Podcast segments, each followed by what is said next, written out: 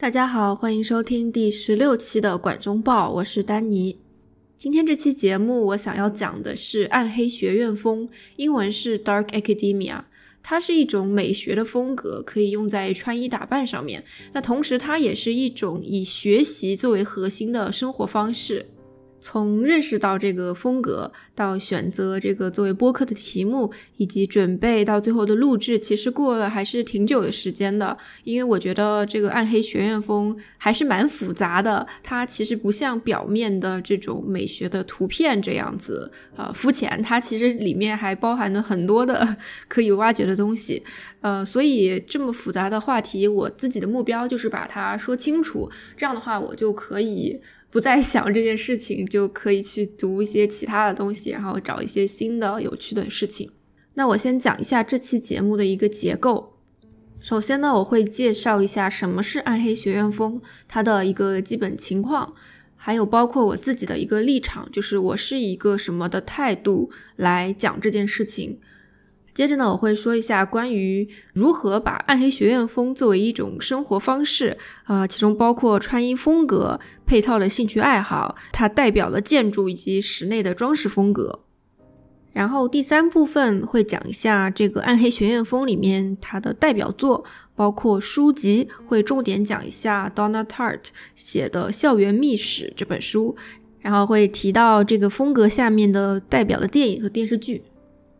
最后呢，我会针对这一个暗黑学院风进行一个锐评。那其中有些观点是我自己的观点，还有一些呢是网络上面或者说大家公认的对于暗黑学院风的一些批评。所以这一部分呃可能是比较批判性的东西会多一些。好，那我们就正式开始。首先，什么是暗黑学院风呢？其实通过字面上的意思还是比较好理解的。首先，学院说明它是和学习跟大学有关系的。暗黑学院风，如果说作为一种审美的风格，它营造出的一个形象，大概是一个刻板印象中的欧洲学者的造型。那么这个学者他不是说工程师或者科学家，而是一个研究文科类别的一个学者。如果用一句话来描述一个属于暗黑学院风格的人，那我们大概可以说他是一个穿格纹西装外套，然后喜欢读纸质版陀思妥耶夫斯基的这么一个人。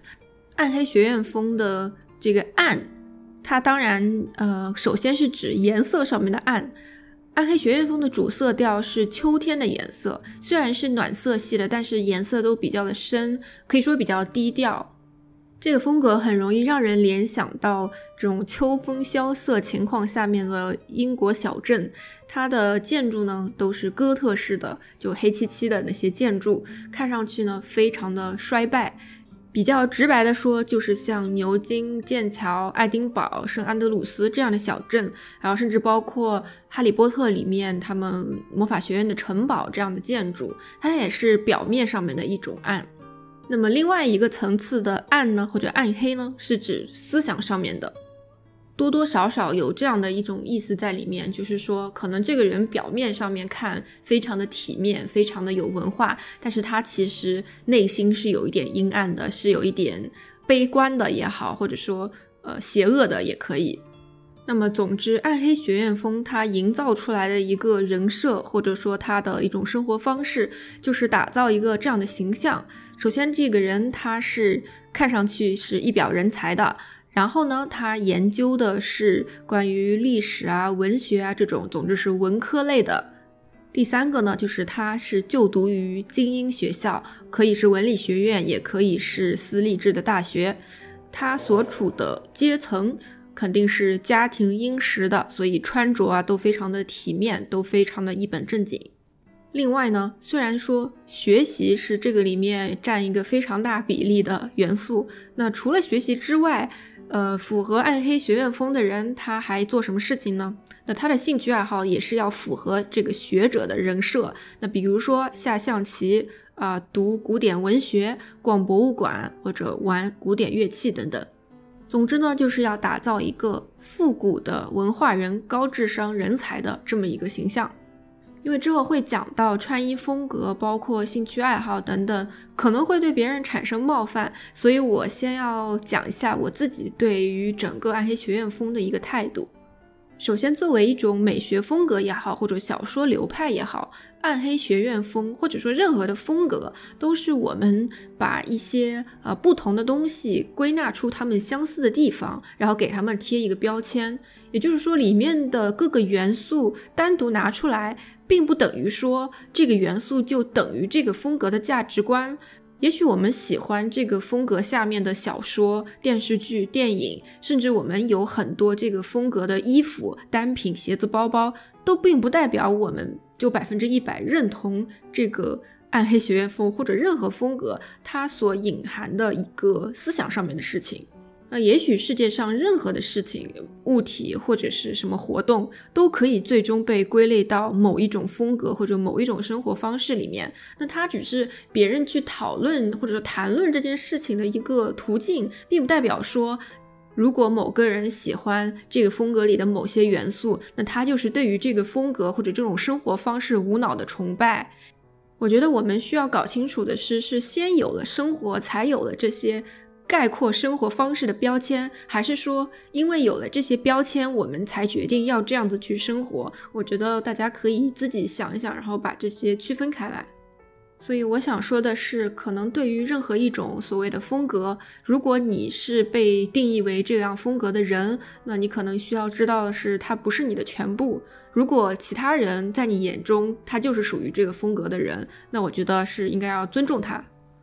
尤其是如果我们很认真的用一种批判性的思维去看每一个事情的话，你就会发现没有一样东西是好的。呃，也许你听完这期节目，你会觉得暗黑学院风非常的糟糕。但我想说的是，其实它只是一个概括事情的标签，它里面的东西都是独立的元素。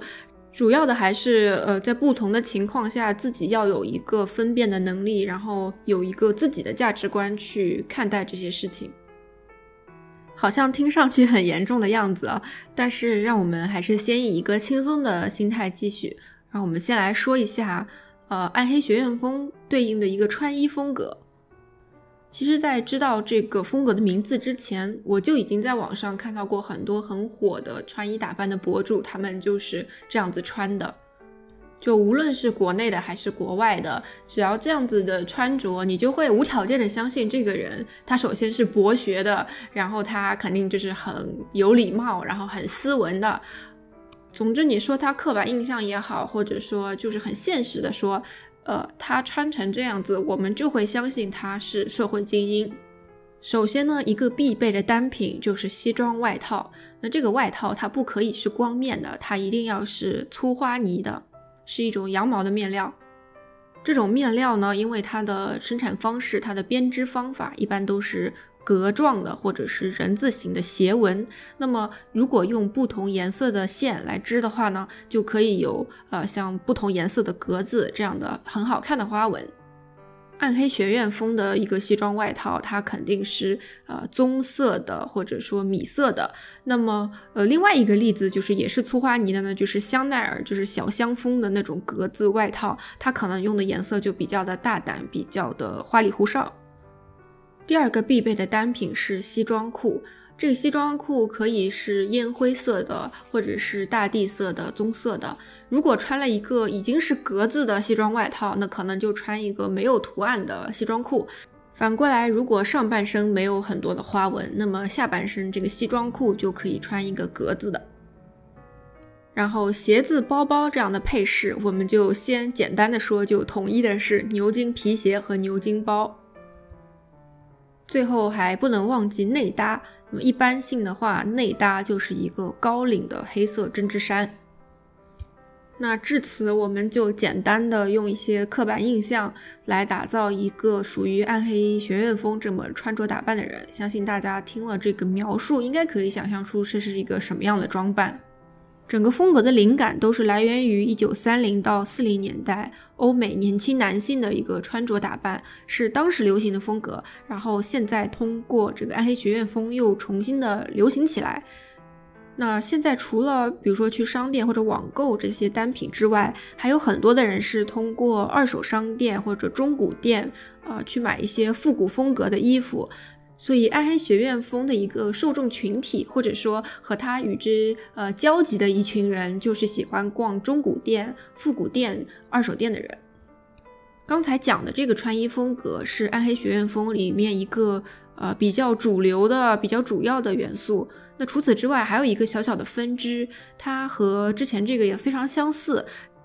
那就是传统的欧美寄宿制中学，呃所穿的一个学生的制服。这一群中学生上课也是穿西装外套、西装裤，女生的话呢就会穿西装外套和短裙，以及长筒袜和皮鞋。那这样的学校，他们的收费都是比较高的。他们的学生家境都很不错，然后呃，也可以说是刻板印象中未来的精英阶层的这群人。最近几年应该也有很多国内的学校，可能是公立的或者私立的都有，呃，就是说除了在平时的运动服款的校服之外呢，再增加一款正式场合时候穿的西装外套、西装裙、西装服的校服。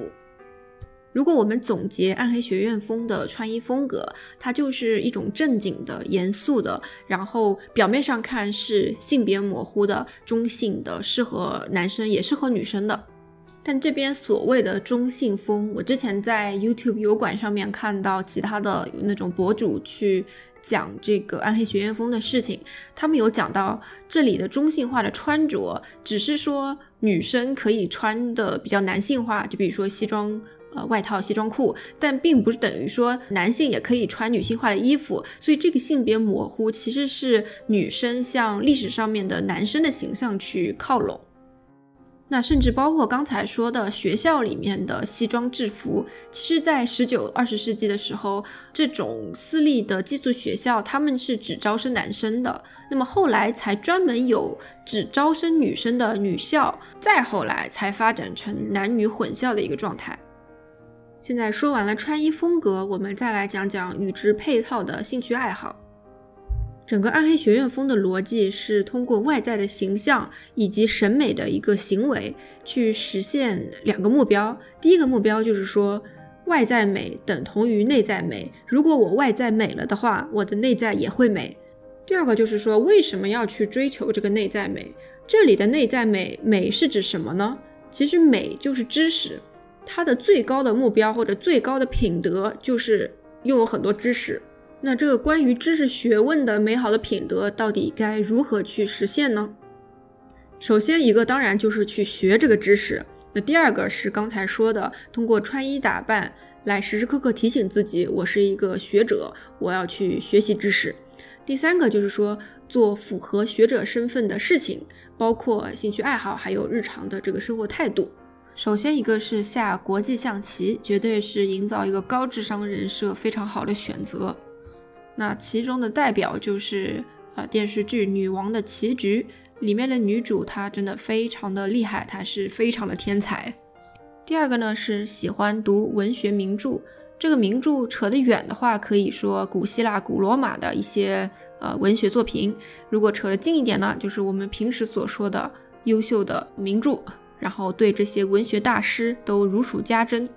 因为我自己小时候非常讨厌看所谓的文学经典名著，我大概是到大学快毕业，然后以及之后才会可能一年看一部名著最多了。偶尔我们在网上的社交平台不是会看到人家有那种留言说他初中就看卡拉莫佐夫兄弟什么的。其实他看这个行为，我觉得没有什么问题。就是他要这样子，可能比较炫耀的说出来的话，他就是我觉得有一点这种 想要打造精英风格的这样形象吧。另外，之前一段时间我也在油管上面关注了不少读书博主，那这些博主有的就是专门只介绍经典名著的，可能就是想让大家更多的读一些名著作品吧。比如他们会有那种视频，就是说。呃，介绍名著的易读性，比如说推荐你从哪一本开始。如果你喜欢这本书的话，你可以再去读另外那些书什么的。同一个作品呢，他们也会去收集不同的版本，有的中古的版本，最早的出版，甚至还蛮有意思的就是看这些视频。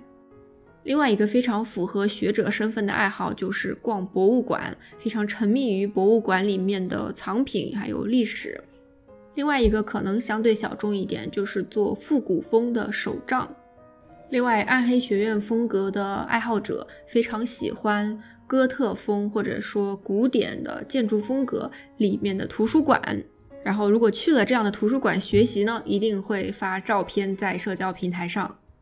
那刚才讲了这么多兴趣爱好，包括之前的穿衣风格，其实每一个单独拎出来讲，它都是一个刻板印象。但我觉得暗黑学院风，它恰恰就是建立在这样对于刻板印象的一种共识上面的一个风格。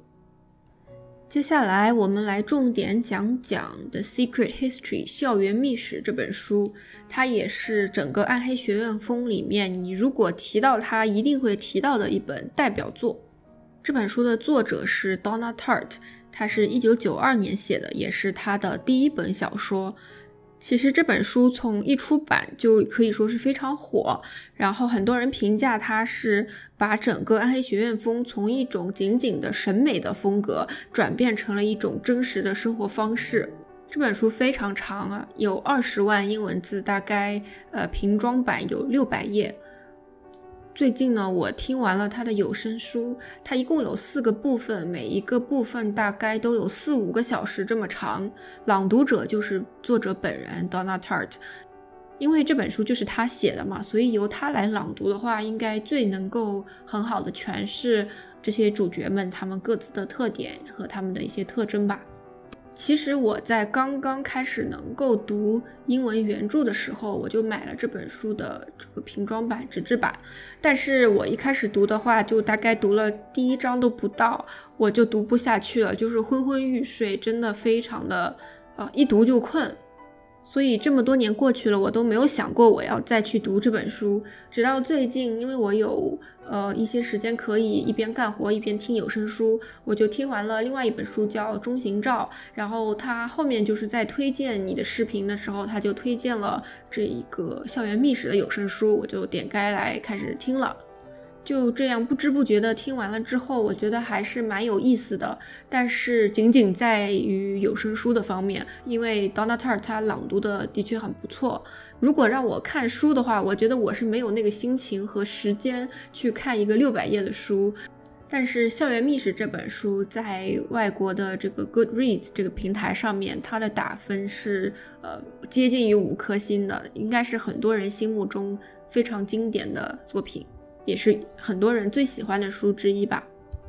《校园秘史》这个书，它最早不叫这个题目，它最早的名字叫《God of Illusion》，就是幻世之神。后面呢，为了提高销量，编辑就建议它改名，所以就改了这个《The Secret History》。这个名字也不是原创的，它的灵感是来源于六世纪。东罗马帝国的一个学者叫 Procopius，他可以说是最后一位罗马古代的史学家。他写了一本书，就叫《The Secret History》，就是秘史，写的是有关于古罗马末期一个统治者查士丁尼的一些事情。Donna Tartt 改了这个名字之后，这个书果然就大卖。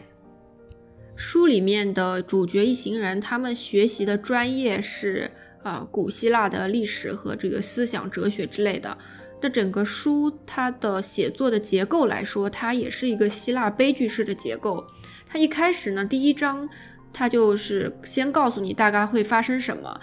在这里就是说会发生一个谋杀案，然后他再从头开始，啊，由这个谋杀案之前一直写到他之后的事情。整个书里面的角色呢，可以说是全员恶人，就是没有一个是好人。然后最后呢，呃，也是一个希腊英雄式的悲壮的结局。到了结尾的时候，也没有一个主角他们得到了一个好的结局，都是非常惨的。这个故事发生在大概八十年代，在美国 Vermont 这个州有一个文理学院，里面有六个主角，他们这一行六人呢，都是学习古典学的，也就是研究希腊的学生。他们师从同一位教授，叫 Julian。这个教授呢非常奇怪，他说：“如果你想要成为我的学生，你就必须要退掉你这个学年其他的所有的课程，全部上我的课，或者说是我同意你上的一些语言的课程。”就这样呢，他把这些主角啊，这些学生牢牢地捆在他的身边。那这些主角们，他们的关系除了是朋友，还有一份对于学习这件事情，他们组成了一个小圈子。这个圈子是其他人进不来的。啊，顺便一说，这个故事的灵感就是作者本人他在八十年代自己上文理学院的时候的一些事情。然后他也是在还是学生的时候就开始写这本小说，一共写了八年。这个小说呢，又是一个第一人称的叙事，主人公呢就是叫 Richard，他是这六个人里面最后一个加入这个学术小圈子的。他当初为了加入费了很多的功夫，比如说多次去找这位教授谈话，然后呢和教务处的老师打太极，包括卖惨啊、撒谎等等，还去和其余的五位学生套近乎啊，获得他们的一个认可。接下来我会对这个小说做一个非常全面的剧透。如果你想要自己读这个小说，不想被剧透的话，请根据下面的时间线来跳过。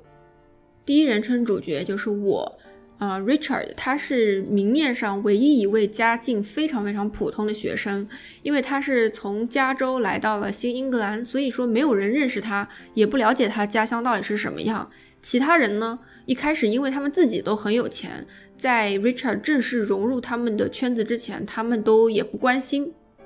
那故事的剧情是这样：主角 Richard 他转学到了新英格兰州的这个文理学院里面，他想要和别人一样变得很体面，很。很有学识，然后看上去好像家境很良好的样子，并且呢，他为了融入 Julian 教授他带的这个古典希腊学习的小圈子，和他的几位同学做好朋友，他就需要想尽办法来隐瞒他真实的财务状况。这几位同学呢，他们已经是很好的朋友了。嗯，一开始他们对这个 Richard 也是比较的冷漠。后来呢，其中一个朋友叫做 Francis，他有一个很大的乡间别墅，经常邀请同学过去过周末。那有一次呢，他邀请了主角 Richard，从此大家才渐渐的熟悉起来。就这样子，一边上学一边和大家做朋友。到了寒假的时候呢，天气特别的冷。几位有钱的同学都去意大利过冬了，那主角 Richard 他就自己留在学校所在的这个小镇，只可惜宿舍是关门了，所以只能自己找地方住。他呢经历了一番这个波折之后，找到了一个嬉皮士，他给了他免费的地方住，但是这个地方就是没有暖气，没有暖气的话，外面天特别的冷，就会冻冻了生病吧。果然假期过半，他就病倒了。那这个时候，他的几位同学之一有一个叫 Henry 的，他提前从意大利回来了，发现了他病倒了之后，就送他去医院，并且呢，这个 Henry 还同意让主角 Richard 在开学之前都可以住在自己的家里，那看上去是非常的善良。再次开学之后，主角 Richard 他发现有东西落在了 Henry 的公寓里面，因为还没有还给他钥匙，他就决定要自己直接过去拿。到了之后，却发现 Henry 订了四张第二天从波士顿飞到阿根廷的机票，但是他们这个好友圈里面不是一共有六个人吗？那除了没有订这个 Richard，因为他是个还是个外人之外呢，还有一个成员名叫 Bunny，他也没有呃没有给他的一个机票。还有就是为什么要去阿根廷，就是这么远的地方，真的是非常奇怪。到了第二天，是机票上面啊。飞行的时间，但是四个人并没有离开，还是到学校里面来上课了。后来呢，经过一系列事情之后，发现原来这四个人他们是想要逃出国去。那其中一个同学家里很有钱，在一个私募基金里面，他说可以取出一大笔钱，但是他们去取钱的时候，发现这个钱被他的妈妈早就已经取走了，但是都没有告诉他。那失去了这一大笔钱，这四个人就没有办法在阿根廷生活，所以他们就放弃了这个计划，就没有去。但是还是不知道为什么要去阿根廷。原来啊，这几个人他们在跟随 Julian 教授研究古典学的时候，学习到了一种希腊神话里面关于酒神啊 Dionysus 的仪式。那么这么个仪式或者祭典，它的目的是获得灵魂上的自由和解放。它的方式呢，就是用一些精神的药物，再加上疯狂的音乐和舞蹈。我们可以说这是一种关于酒神的邪术或者祭祀仪式。在历史上，一些古希腊社会里面被压迫的人群，比如说奴隶和边缘人士，他们就通过这个仪式来获得啊一种精神上的自由。那么这个仪式其实早就消失在历史的长河之中。这四个同学呢，呃，包括其中其实还有 Bunny，他们五个人学到了这个仪式之后，他们就决定要来实现它，来把自己还原到一个纯真的自然的状态里面。在一段时间里面，他们经常。啊，偷偷的尝试这个仪式，那期间呢，差点被主角 Richard 撞破好几次。但是因为 Richard 他不知道这个前情，他不知道他们在干嘛，所以根本就没发现，只是觉得有点奇怪。那一天晚上，这四位同学就是他们没有带 Bunny，这四个人终于做成了这个仪式，他们都疯狂了。等他们清醒之后，就发现自己在树林里把一个农民给残忍的杀害了。因为他们当时都已经疯狂了，所以都不是很记得到底是发生了什么事情。但是他们确定是他们杀了这个农民。那为什么除了我们的叙述者主角 Richard 之外，另外一位已经是他们这个圈子的同学 Bunny 没有参加这个仪式呢？那一开始他们五个人都是要做的，但是 Bunny 他的自己的性格是一个大大咧咧，然后咋咋呼呼的人，他的性格原因导致了他对于这件事情很不严肃，很不认真。那其他的几个人呢？对于这件事非常的虔诚，非常的严肃。他们呃，为了做成这个仪式呢，要进行一段时间的断食绝食。说好了一起不吃东西，却看见 Bunny 在大吃大喝，完全不当一回事情。所以他们就呃想说，不要带他了。他的性格非常的搞事情，他一定会毁了他们的大计。所以呢，这原来的好朋友这五个人里面就产生了间隙，就把 Bunny 排除了在外。但是呢，没想到仪式虽然做成了，但意外的却把一个农民给杀害了。呃，不管怎么样，他们还是告诉了 Bunny 这件事情。过了一阵子之后，Bunny 他在读报纸，他就读到了一条新闻，讲有一个农民离奇的死亡了。于是呢，他经常拿这件事和其他四个人开玩笑，要挟他们说：“啊，你们才是真正的杀人凶手，但是只有我知道之类的。”四个做了这仪式的朋友里面，其中有两个人啊，就是买机票的 Henry 和拥有大房子的 Francis。他们两个因为就很有钱嘛，就只能给不停的给这个 Bunny 封口费，帮他买东西。但是 Bunny 他却越来越肆无忌惮，他越肆无忌惮呢，那剩下的人就越恨他。最后呢，他们决定要组织一次朋友之间的森林散步，然后趁此机会把 Bunny 推下悬崖，就把 Bunny 给杀了。其实，在这整一件事情的一开始吧，主人公就是叙述者 Richard，他是一个旁观者的角度。嗯，他本来也是没有参与要去杀这个 Bunny 的，但是呢，在他们呃行动的当天，因为一些阴差阳错的事情，这个 Richard 他啊。跑到森林里面，想去提醒他们四个人说，Bunny 今天不在学校，所以说叫他们赶快回来，不要再进行这个暗杀的行动了。但这个时候，不知道为什么 Bunny 又莫名其妙的出现在了树林里面，然后呢，当然就是被杀死了。那这下子 Bunny 死亡的时候，其实他们这个学习小组的每一个人都在了。嗯，他死后，大家当然是百般遮掩，都神情非常的不自然。呃，但是那个时候嘛，因为天下雪，直到很多天之后，他的尸体才被发现，并且呢，学校一开始因为 Bunny 只是失踪，他也不声张，但后来呢，警察、FBI、媒体他们都来了，在这段时间里，他们这个小圈子里面的各个人都非常的啊煎熬啊、痛苦、后悔都有。最后呢，大家参加了 Bunny 的葬礼，虽然一直都没有被发现是凶手，但是大家也因此渐渐的开始疏远，关系也都产生了变化。那最后的最后，在接近尾声的时候，又发生了很多 drama 的事情。比如说，一个人以为另一个人要杀他，所以要去反杀他，然后又有一个人自杀，剩下的人退学。到了最终毕业的时候，只有主角 Richard 一个人毕业了。那这就啊是这个故事的结局。因为这本书有六百页，它里面的描写非常非常的详尽，所以信息量也是非常多。一开始的时候说了，这六个好朋友其实是全员恶人。那他们虽然各有各的呃不同的地方，但是他们有一个相似之处，就是他们都追求一种名叫 Carlos Cagathos 的这个拉丁文的表达。那么它意思就是说，呃，如果我的外表美，那我的内心也美。这句话呢，一开始是形容战争中的英雄人物的，就是我们可能。比较常见的就是说，呃，欧美这种啊讲究英雄式的电影里面，这个主角他一定是长得又帅，然后人呢也是很勇敢，就是这感觉就是说他长得好，比较强壮的话呢，他的品格也一定好。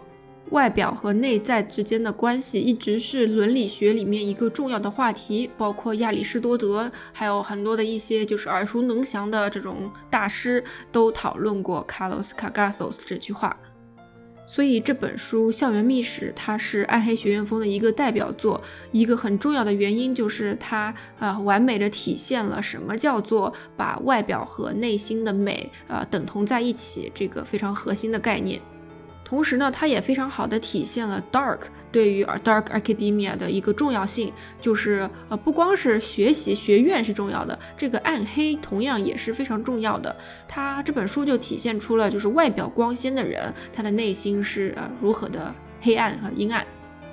之前呢讲这个剧情的时候，一直在说他们六个人这六个。啊，学术小圈子里的同龄人的故事。但其实还有一个非常重要的角色，就是这个教授 Julian。其实网上的很多书评，很多人都认为这个教授 Julian 才是这个小说里面最可怕的一个人。因为呢，呃，这六个同龄人、好朋友，他们只是二十岁左右的这个小年轻，但是这个教授他应该就是呃，是一个学识上面优于他们，然后地位也优于他们的一个一个人，也是他们想要通过这个暗黑学院风的一个形象营造去达到的一个目标。所以说，呃，这个教授他说什么事情呢，大家都会非常相信他。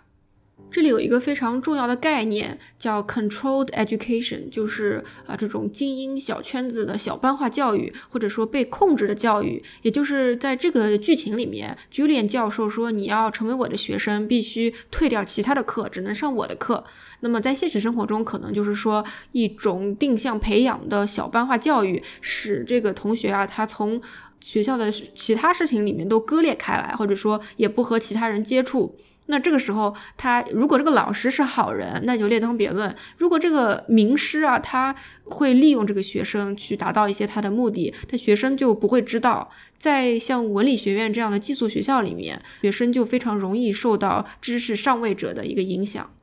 所以网上的书评里面，很多人都认为是 Julian 教唆或者说暗示这些学生去尝试这个酒神的祭祀仪式。如果他不说，如果他不用那种很让人想要去尝试的方法教他们的话，他们也不会有这样的一个呃行为。还有一个比较有意思的点就是，呃，作为第一人称叙事的一个小说，很多人都会讨论说这个叙述者他是不是可靠。那么在这里其实很明确的就是，主角 Richard 他不是一个很可靠的讲述者。我们通过他的眼睛了解的这个故事的来龙去脉，其实不是。一个非常非常真实的版本，只能说是一个 Richard 他自己想要相信的版本，以及他真实的知道了多少，他就比如说讲了多少。因为 Richard 他的一个出发点是他想要融入他们这个圈子，所以他一开始对于里面的几位同学，他是一种比较崇拜的，然后比较尊敬的态度，他是一种有点讨好的心态去加入他们的。直到后面，他好像才发现，呃，其实是他们利用了他，他们对他的善良，其实是想让他去相信一些一些事情，包括呃那个机票也是故意给他看到的。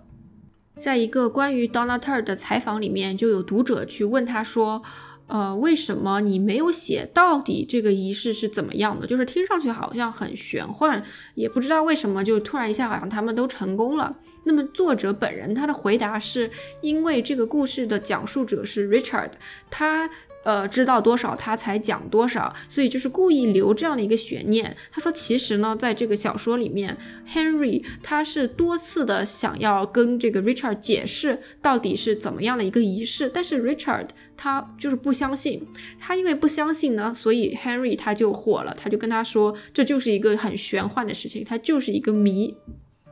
其实这样的写法还是挺巧妙的。然后呢，因为 Donna t u r 她是一位女性，然后也是一位作家，就有人会去问她说：“为什么你想要写一个关于学院里面的这样的腐败的一个事情？为什么你的讲述者是个男性？你是女作者，为什么你不写一个女主角作为第一人称的女主角？”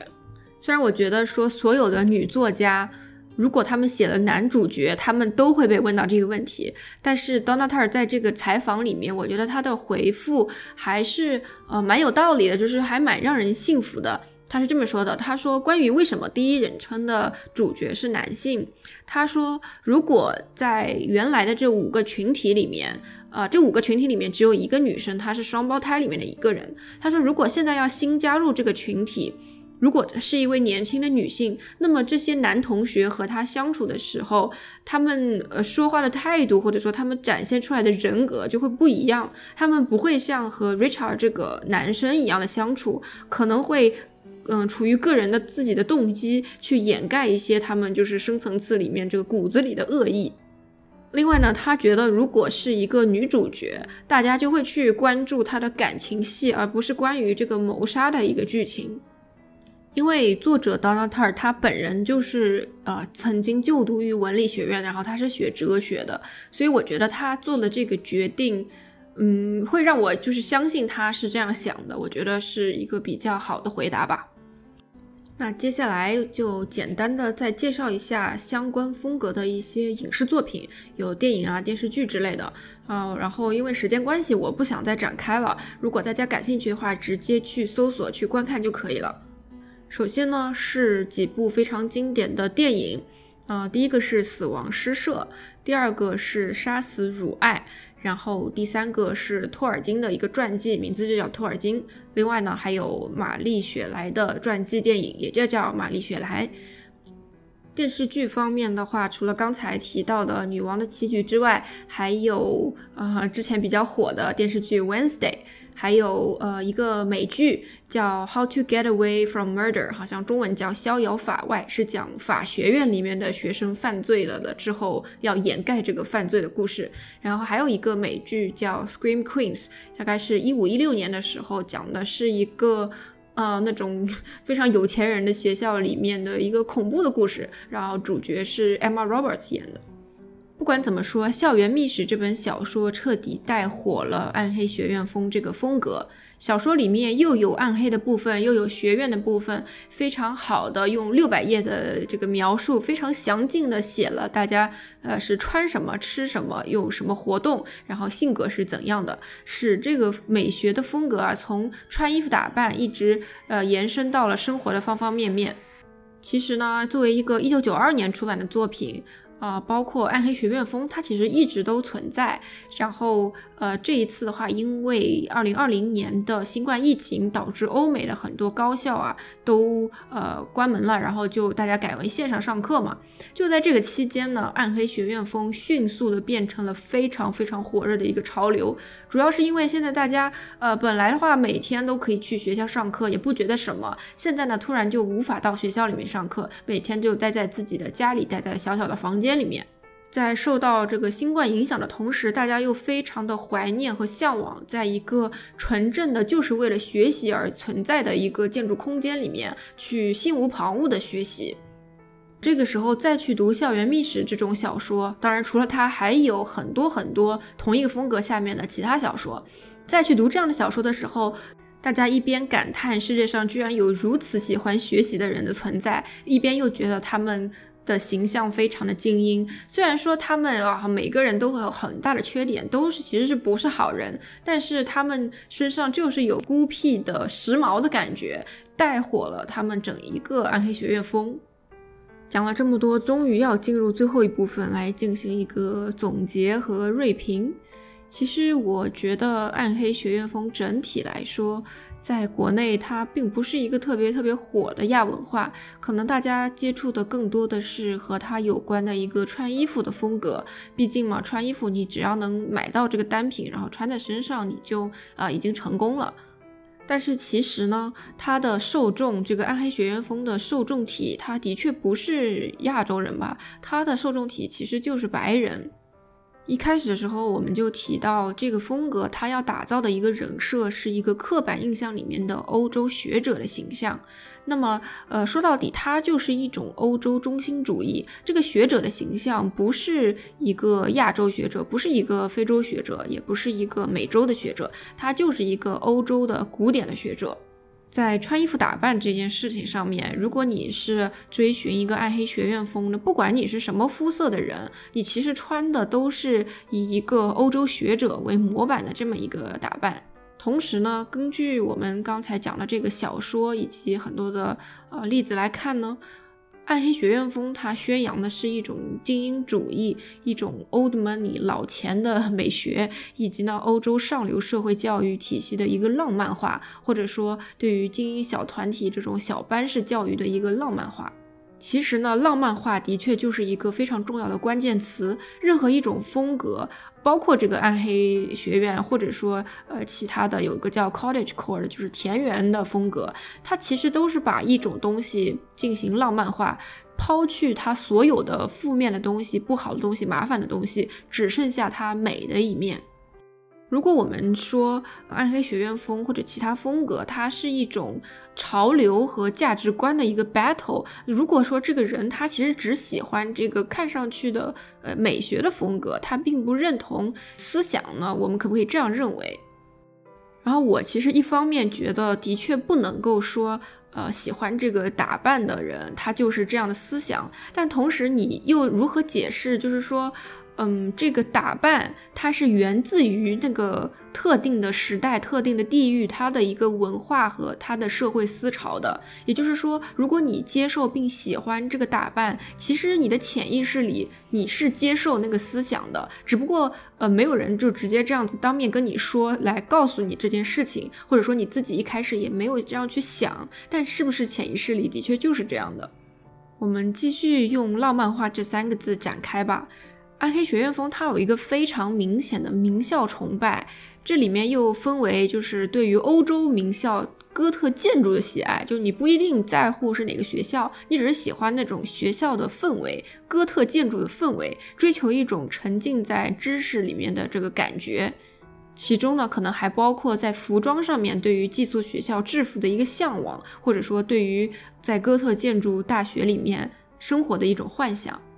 除了对于名校的崇拜之外，还有某种程度上对于文科精英或者说学者这一类人的崇拜。那他们是研究古典文学、语言学、历史、艺术的学者，在文化程度上其实已经超越了我们平时说的文艺青年的这些人。那我们普通人该怎样向他们靠拢呢？如果我是追寻这个暗黑学院风，那我就可以通过去打卡博物馆、去复古风的咖啡店、啊书店、图书馆里面打卡学习，也可以说我喜欢一些影视剧里面高智商的角色，来尽量的向他们靠拢。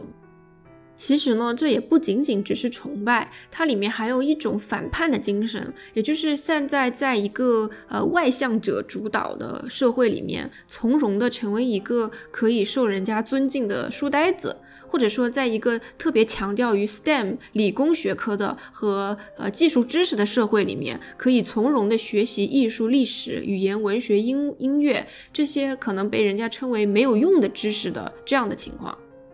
另外呢，其实我猜想，在二零二零年之后喜欢上暗黑学院风的人，也就是这一群二零二零年左右在上大学的人，他们应该是当初看《哈利波特》的那群人长大了，就是发现斯莱特林这个学院在现实中也是可以怎么样变相的存在的。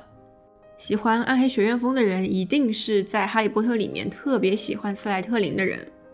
接着呢，暗黑的元素或者说描写人性恶的元素，它其实是和学院这两个字做抗争的。在崇拜精英形象的同时，暗黑的元素却在毁灭精英形象。我觉得这个又是一个有点矛盾，但是又非常合理的心态。用非常通俗的话来说，就是羡慕嫉妒恨。因为你羡慕他，所以你恨他，你就想要毁灭他这个精英的样子。所以，可能影视作品里面、小说啊什么的，就特别喜欢高智商的人犯罪。大家可以想想，有多少天才犯罪的这种小说和电视剧。同时呢，这个暗黑的元素也给整个风格加入了一些中二的忧郁感。里面的人物呢，他们的哲学观都是非常悲观主义的，熬夜、喝大量的黑咖啡都是非常常见的。而且呢，这些学者他们一定要有乱乱的桌子，非常大量的手稿啊，用不完的体力，可以经常熬大夜，就是一门心思的学习。这个是用来体现出他们对学习有无限的体力和热情，是非常中二的。比较负面的是，他们对于这些人群的一个精神疾病也进行了一个浪漫化。之前说过的好多浪漫化里面。都是剔除了不好的东西，然后留下了一个美的精华。但是这里的话，对于精神疾病的浪漫化，我觉得还是挺危险的。这是什么意思呢？就是在暗黑学院风格的小说和影视作品里面，可能主角或者说里面的人物，他的精神状态是很不稳定的，因为他精神上面的这个非常刺激的状态，就会导致这个恶，这个人性里面恶的激发，然后就会导致这些什么谋杀啊这些事情的发生。我觉得有很多的网络小说吧，都是呃主角是精神非常不稳定的人，但是他们呃也的确是被浪漫化的。作为一个主角来说，当然也有关于精神疾病非常真实描写的小说。那我在这里可以向大家推荐 Sylvia Plath 普拉斯他写的《中型照》这本小说。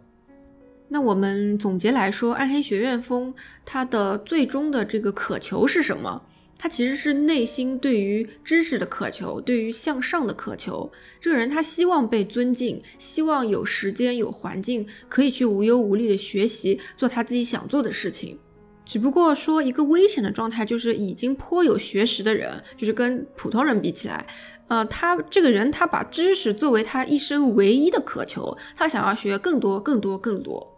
但是又换过来说一个正面的说法的话，就是说。喜欢爱学院风的人，他其实内心是一个比较谦卑的，因为他对于知识这个无上的渴求，他是有敬畏之心的。但要警惕的就是，虽然说有敬畏之心是好的，但是知识并不是一个呃最高的目标、最好的品德。事实上，我们有很多很多的例子可以证明，除了知识以外，你的人生还有很多的其他的事情。如果再掉个书袋，就是扯一个文学上面的例子，就是浮士德，他有很多知识，但依旧很空虚，然后找了这个恶魔做了交换嘛。有人说，呃，关于知识这件事情，说你如果追寻一个暗黑学院风的生活，其实你一直是在体验一种二手的经验，就是说复古风的衣服并不能让你真正成为有学识的人。然后最后的最后，再稍微挽回一下这个暗黑学院风吧。就是它自从变得非常非常火了之后，特别是疫情之后，它受到了很多的批评。因为就是其中的好和坏，大家其实呃也不需要太多太多的解释，你其实稍微想一想也就能明白。但是呢，又有人提出来说，可能因为暗黑学院它又跟学习有关，又跟这种大的这个教育的机构有关，所以受到了大家非常多的关注。其他的其他的 core，就比如说 cottage core，什么 golf core，就是各种各样的风格，其实他们多多少少都有一些这样那样的问题，但是都没有受到如此的讨论和批评，他们就有点打抱不平吧。那我在结束之前，最后最后再做一个引申，就是呃，这个风格不是叫 Dark Academia 吗？那其实还有一种对应的风格叫 Modern Academia，就是现代学院风。其实这个很好理解，相信所有人应该都见过。就是在社交平台上发布这样照片的人，就是有一个 iPad，然后非常呃简洁的奶油风的各种各样的小文具，然后非常认真的学习，到图书馆去打卡，穿着呢也是极简风格的衣服。可能就是拍一个 vlog，或者是以用照片的形式展现出一个好学生的一天，这样子 这样子的一群人，可以说是精致的大学生，然后呃要在社交网站上分享的这样的人。也许大家之前看到的话，就也不知道要怎么归纳这些人。那现在呃有一个专门的词语来形容他们，就叫 modern academia。好，那非常感谢听到这里的听众。呃，今天我们虽然讨论了暗黑学院风，然后讲了很多它这个正面、负面的事情，但我们还是要去尊重大家的审美，尊重别人的一个生活方式吧。那我们就下期再见吧，拜拜。